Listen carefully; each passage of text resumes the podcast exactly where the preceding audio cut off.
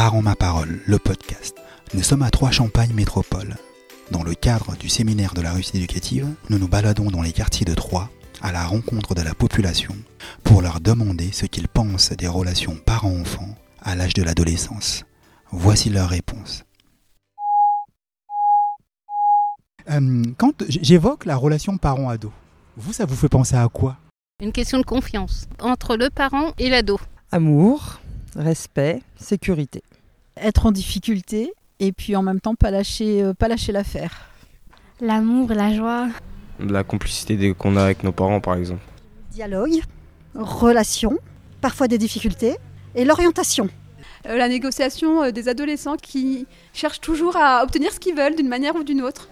Des conflits les problèmes. Parce que quand on parle d'ados, c'est quand même un temps très difficile pour les ados. Donc euh, je pense directement à ça. Ah bah moi j'ai une fille de 13 ans et c'est un petit peu, euh, comment dire, conflictuel. Parent-enfant, c'est se comprendre. Mais que le parent comprenne l'enfant, mais l'enfant se fasse comprendre aussi du parent. Comment est-ce que vous pourriez définir ou caractériser l'adolescence? L'adolescence, pour moi, c'est le changement euh, physique et psychologique euh, de l'enfant qui, euh, à la fois, essaye de s'éloigner du parent, mais à la fois encore énormément besoin du parent. Donc c'est la transition entre les deux qui n'est pas évident, ni pour l'enfant, ni pour le parent. L'adolescence, c'est reconnaître aussi que oui, c'est des futurs adultes et malgré tout, euh, voilà, il faut lâcher certaines choses tout en fixant les cadres. Bah, déjà, c'est euh, trouver une voie, euh, trouver quelque chose à faire dans la société. C'est la recherche de son identité, la recherche de son genre. La définition de l'adolescent, moi depuis que je suis au collège, je me crois hyper grande, alors que je suis encore petite. De votre point de vue, qu'est-ce qui peut expliquer le fait qu'il y ait des difficultés ou des tensions dans la relation à l'adolescence C'est la manière dont on a des fois de se parler qui fait que ça monte un petit peu en épingle. Quand on est ado, on a plus d'émotions et de sentiments compliqués à gérer. Il y a un truc de confiance aussi parce que les parents à l'adolescence, ils écoutent plus souvent le professeur ou le juge ou le policier, tu vois. Ils ont plus confiance en eux qu'en leurs enfants. Moi, je dirais que souvent, on dit que l'adolescence, ça dépend de l'éducation, mais je dis aussi qu'en fait, il y a beaucoup le caractère de l'enfant, parce que moi, j'ai eu deux enfants et j'ai eu l'eau et le vin. Bah, ça doit être le manque de compréhension.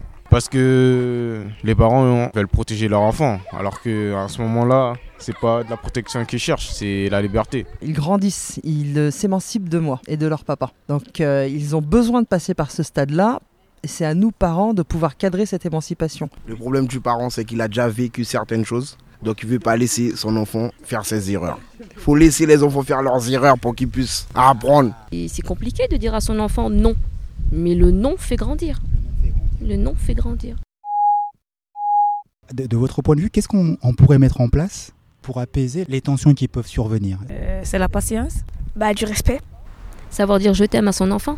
Des activités euh, parents-enfants moi, je dirais la confiance. Leur faire confiance et les plus jeunes de prouver. Sans confiance, ils ne pourront pas prouver. C'est le dialogue, il faut que ça parle, il faut qu'on faut qu'on parle de tout, il ne faut pas qu'il y ait de tabou. Parce que s'il y a un tabou euh, au sein du foyer, l'enfant, s'il n'a pas ses réponses, il va les chercher ailleurs. Euh, bah, que le parent vient vers lui, le montre qu'il peut avoir confiance en lui, qu'il peut parler de tout et n'importe quoi. Bah, il faudrait qu'on s'écoute en discutant avec euh, l'enfant. Sinon, ça ne peut, pas, ça peut pas aller. Et puis, il faudrait qu'aussi l'enfant écoute. Parce que s'ils n'écoutent pas, ça sert à rien. Pour moi, on ne peut pas vivre sans limites. Et voilà, mes parents ils m'aident à mettre des limites, mais me laissent des libertés, ils me font confiance. C'est une question de confiance aussi.